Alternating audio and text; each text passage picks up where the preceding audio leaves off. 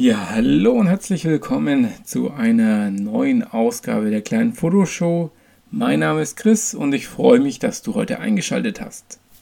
Ja, heute am 12. Januar die erste Podcast-Folge im neuen Jahr. Ich habe einfach keine Zeit gefunden zwischen den Jahren und ja in dem Urlaub und nach dem Urlaub irgendwie eine Folge aufzunehmen und deswegen heute ganz frisch eine neue Folge in der es in erster Linie darum geht, was meine Erfahrungen mit dem Fuji-System sind, das ich seit dem 23. Dezember ups, eben im Einsatz habe. Ja, wollen wir gleich mal loslegen. Also ich habe ja zwei Bodies, einmal die X Pro 1 und die XT20. Ich glaube, meine X Pro 1 hat auch eine kleine Macke. Äh, da werde ich mal dann den Service von mpb.com testen. Was mir aufgefallen ist, ist, dass wenn ich den Akku wechsle, alle Einstellungen weg sind. Also die interne Batterie ist anscheinend leer. Ähm, ne, nicht leer, sondern kaputt.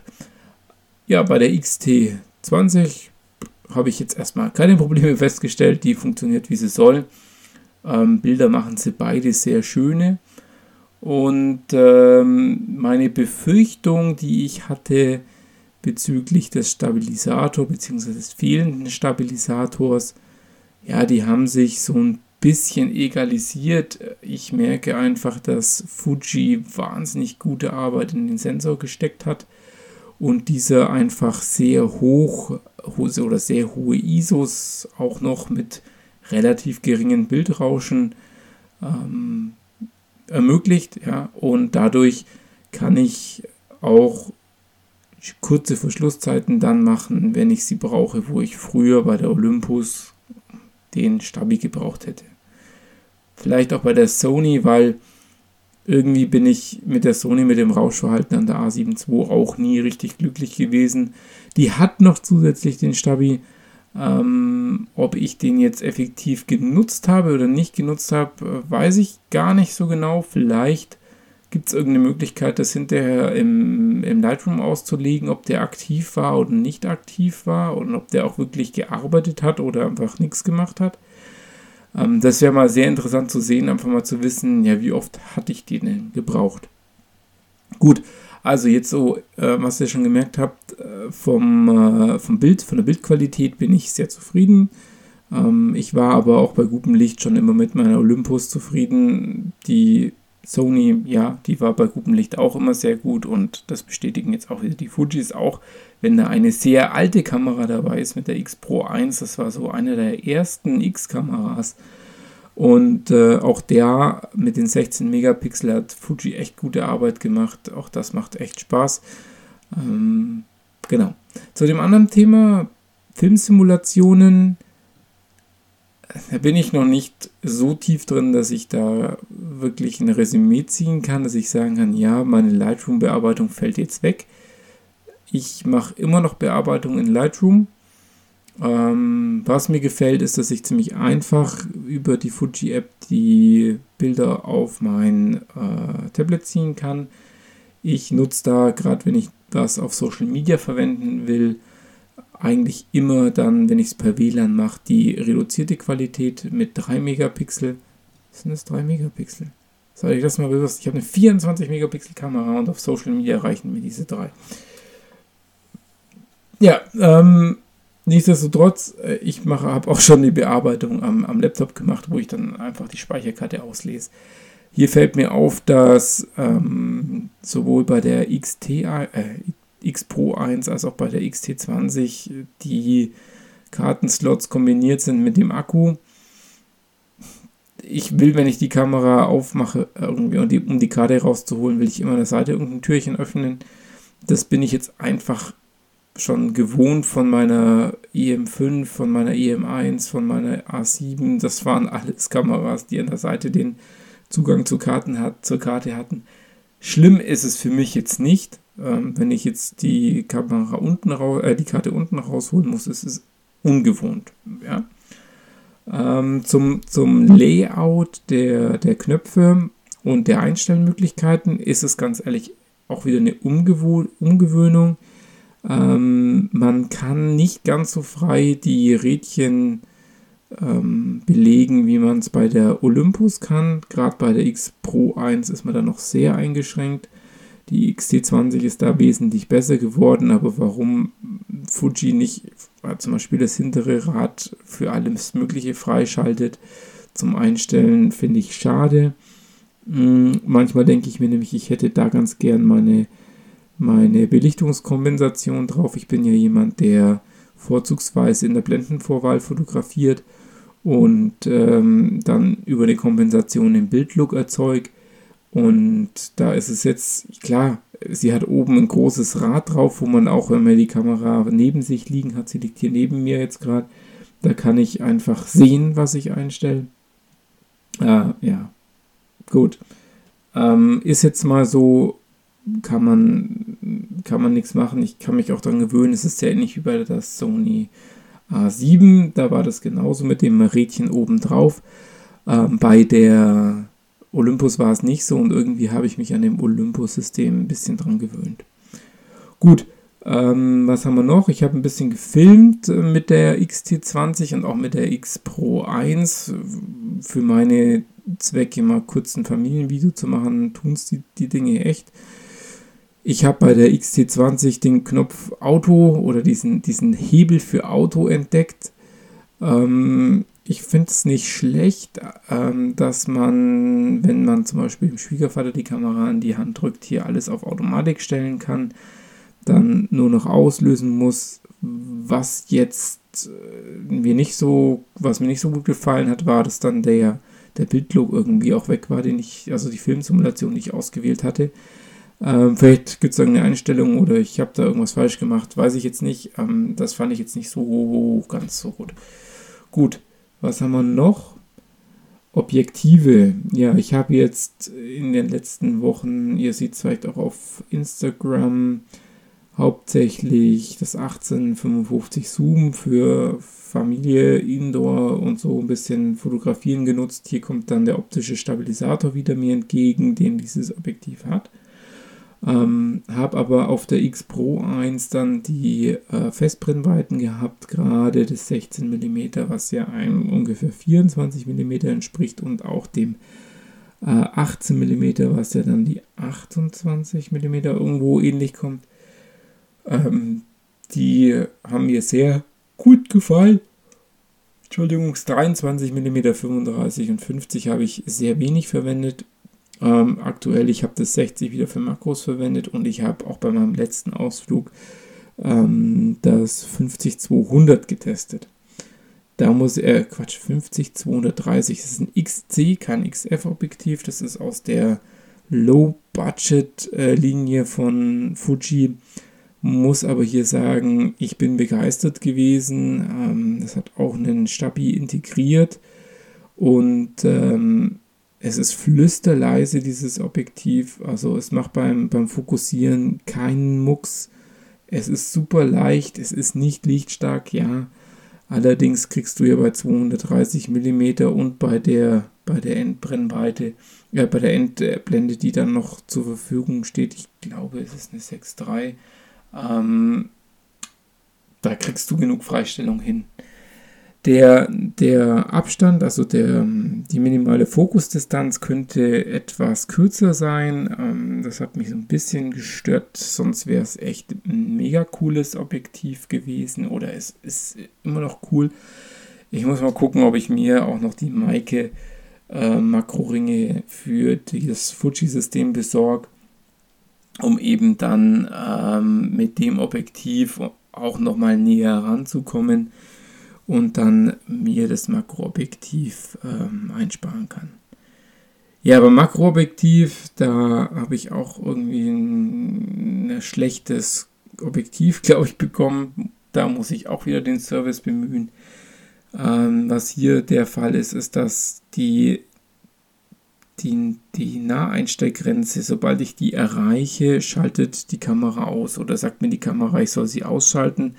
Irgendwie fährt der Motor dann in den Endanschlag rein, blockiert und das kann ich nur durch An- und Ausschalten der Kamera, äh, durch Außen anschalten der Kamera, kann ich das wieder äh, äh, zurücksetzen. Also ich kann nicht mal manuell in dem Bereich fokussieren. Sonst, im, ähm, das ist mir jetzt erst aufgefallen, als ich es wirklich mal ausgereizt hatte, ähm, für so für so Casual, Makro, Blümchen, äh, Geschichten, ich, ich sage jetzt mal in Anführungszeichen Feinart, wie ich es ganz gern mache, ist dieses Objektiv sehr gut geeignet, auch wenn ähm, andere YouTuber sagen, sie empfehlen dieses Objektiv nicht, da dieses Jahr gar nicht 1 zu 1 Makro kann, muss ich sagen, ähm, das stimmt, es kann nur ein 1 zu 2er Makro. Wenn du allerdings Automatik Zwischenringe reinpackst, kann es wieder die 1 zu 1. Natürlich geht es zu Lasten wiederum äh, der Lichtstärke. Jeden, jeden Makroring, den du zwischen rein baust, ähm, der reduziert auch ein bisschen wieder die, ähm, die Lichtstärke des Objektives und du musst ein bisschen länger äh, belichten. Kann beim Makro wiederum störend sein. Ähm, für mich ist es ein sehr guter Kompromiss. Das Objektiv ist klein, es ist leicht, ähm, es ist relativ schnell im Fokussieren. Äh, es ist irgendwie merkwürdig, wenn ich das jetzt hier sage und, und wenn ich dagegen höre oder, oder dagegen spiegel, was ich über diese, gerade über die X Pro 1 und über dieses Objektiv gehört habe. Beide habe ich gehört, sie sind nicht schnell im Autofokus. Ja, die XT20 ist schneller, aber ich habe das Gefühl, dass sowohl die X Pro 1 als auch zum Beispiel dieses 60 mm Objektiv schneller fokussieren als meine Sony Alpha 7 mit Samyang Objektiven.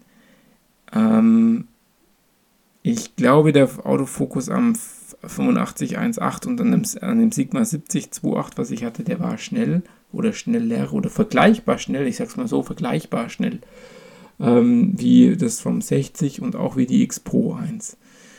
Ich, ich glaube, ich hatte noch nie so eine richtig schnelle Kamera in der Hand und deswegen kommt mir das alles als in Ordnung vor. Ja, wenn ich meinem Sohn beim Spielen fotografiere, dann kann es sein, wenn er sich schnell bewegt, dass ich kein scharfes Bild bekomme. Das hat natürlich zwei Gründe. Schnelle Bewegung, was zur Bewegungsunschärfe führt. Und zweitens, der Autofokus ist nicht ganz so schnell, dass er ihn wieder scharf kriegt. Aktuell ist es nicht mein Anspruch, dass das funktioniert. Entschuldigung. Und ähm, genau deswegen bin ich auch nicht unzufrieden. Ich könnte mir vorstellen, wenn ich mir eine X Pro 3 oder eine XT3 oder eine XT4, die jetzt bald kommt, äh, mal in der Hand ha halte, dann könnte die, die Sache anders ausschauen. Und ich sage, mein Gott, was habe ich denn äh, in den letzten Jahren an langsamen Kameras gehabt? Aber für meine Zwecke ist das eben vollkommen ausreichend. Ja, mal so ein Ausblick, was habe ich denn in dem System jetzt noch vor mir anzuschaffen? Mich reizt unglaublich das äh, Seven Artisans 3512 als ein manuelles äh, Porträtobjektiv, wobei ich Porträts ganz selten nur mache, aber es reizt mich, es ist auch nicht zu teuer. Ähm, zum anderen die Makroringe, die ich schon angesprochen hatte, die möchte ich mir gerne zulegen. Und ich möchte mir einen Adapter zulegen. Ich habe jetzt gesehen, den gibt es von Kippon einen ähm, Speed Booster sozusagen, der meine OM-Objektive von meiner OMD, von meiner analogen OMD-Kameras aufnehmen kann. Genau, so das waren, war so mein, mein erster Eindruck. Also ich bin zufrieden. Ich bin noch nicht so weit, dass ich mit den Filmsimulationen so weit komme, dass ich meine Nachbearbeitung entfallen lassen kann. Ich bekomme sehr schöne Fotos aus diesem aus dieser Kamera raus und die auch äh, in gewisser Weise mein, schon, schon, schon fertig sind. Und wenn ich die an meinen Schwiegervater weitergebe, dann bearbeite ich die auch nicht mehr weiter. Ähm, das, die sind von der Farbbalance her für mich passend. Ich mag die Hauttöne, ich mag ähm, ja, die Farbwiedergabe in den verschiedenen Profilen. Ähm, ich mag die Schwarz-Weiß-Profile, also von dem her, das passt für mich. Ähm, allerdings ist es dann schon so, dass ich gewisse Presets in den letzten Jahren mir eben zu eigen gemacht habe, modifiziert habe und die mir sehr gut gefallen und die auch so ein bisschen mein, mein Bildstil ein bisschen darstellen. Ich habe nicht so einen richtig super einheitlichen Bildstil, Ähm, aber ja, das, das ist sowas, wo ich sage, äh, das wäre cool, wenn ich da noch hinkomme. Äh, da werde ich mich noch ein bisschen mit dem Thema Filmsimulationen auseinandersetzen. Aktuell ähm, ist so mein Best äh, die, die Farbwiedergabe weich. Ähm, ich gucke mal ganz schnell, wie, wie heißt die denn offiziell? Die heißt Astia. Also Astia mag ich sehr gut, sehr gerne mit einem leicht angepassten äh, Weißabgleich. Ähm, Classic Chrome mag ich eigentlich auch ganz gern. Ist so ein bisschen anderer Look. Ähm, das könnte auch noch sowas sein, was mir sehr gut gefällt. Und äh, was ich sehr, sehr schade finde, ist, dass äh, der Pro 400 Film von Fuji hier nicht drinnen ist. Ich weiß nicht, ob es daran liegt, dass sie dann Angst haben. Ich glaube, Pro 400H heißt der gerade aktuell. Ich habe ein bisschen das Gefühl, dass Fuji vielleicht Angst hat, dass sie dann ihre, ihre Filme oder ihre, ja, ihre Filme nicht mehr verkaufen. Ähm, das wäre noch so ein Film, der mich sehr, sehr interessieren würde. Und natürlich ist es auch so, es gibt auch andere Filme, wie ihr vielleicht wisst, fotografiere ich analog eigentlich nur mit Kodak. Und Kodak ist jetzt hier nicht in einer Fuji-Kamera als Filmsimulation. Und ja, das finde ich jetzt sehr, sehr schade. Ähm, ich habe ich hab gehört, man kann mit diesen äh, geliebten ähm, Portra 400 Film-Look kann man erzeugen in, diesem, in dieser Filmsimulation, muss allerdings dazu genau den richtigen Weißabgleich gleich treffen. Und das sei eben sehr, ja, sehr schwer. Ähm, den, der ist nicht über die, ähm, ja, über die Anpassung des, des Weißabgleichs mit Blau, Grün und, und, und Blau und Rot, ist glaube ich, oder Rot und Grün, äh, mit dieser Balance ist er nicht einzustellen. Du musst ihn über einen äh, Custom White Balance machen. Das heißt, du musst eine Graukarte fotografieren und über die Graukarte dann das einwählen. Und dann muss das Licht genau passen, dass du diesen, diesen Look hinkriegst. Da muss ich mal schauen, äh, wie, wie man das vielleicht noch äh, dann darstellen kann. Dann wäre ich wirklich sehr, sehr glücklich. So, ich gucke jetzt auf die Zeit. Ich habe jetzt schon eine ganze Menge geredet und ähm, ja, vielleicht, vielleicht hat es euch interessiert. Würde mich freuen wenn ihr Feedback da lässt. Ich verlinke jetzt auch mal ähm, in der kleinen Fotoshow auf der Homepage. Das ist ja die-kleine-fotoshow.wibli.com. Dort äh, verlinke ich jetzt auch mal die Bilder, die ich aktuell auf meinem Instagram-Account habe. Ich habe hier so, ein, ähm, so, eine Übernachtung im Wald gehabt und äh, da habe ich mein Zelt fotografiert und einen Kocher und es war so ein bisschen frostig und da habe ich es beeindruckend gehabt. Und das äh, sind ganz coole Bilder geworden. Und äh, ja, wenn es euch interessiert, schaut gerne vorbei. Schreibt einen Kommentar unter den letzten Blogbeitrag. Jeweils zu jeder Folge sollte es einen Blogbeitrag geben. Und ähm, nochmal mein Aufruf, falls jemand von euch Bock hat, mit mir zusammen einen Podcast zu machen und äh, so als Counterpart mit mir über verschiedene Dinge der Fotografie diskutieren möchte, da würde ich mich sehr freuen, wenn du dich einfach mal bei mir meldest entweder über das Kontaktformular auf der Homepage oder eben über Instagram, da bin ich zu finden unter The Underline Nerd. Ja, ich wünsche dir alles Gute für diese Woche und einen guten Start. Ähm, versuch Bilder zu machen. Licht ist zurzeit echt schwer zu finden. Hier ist Hochnebel und Frühdunkel und äh, ja, alles ein bisschen ätzend für einen Fotografen, der gerne in der Natur draußen fotografiert. Aber es gibt ja immer irgendwelche Möglichkeiten, irgendwas zu fotografieren oder bereitet euren nächsten Fototrip vor im Geiste und äh, freut euch auf Fotografie im Frühjahr. Und ja, geht raus, macht Bilder, Motive gibt es überall. Bis bald, der Chris. Ciao.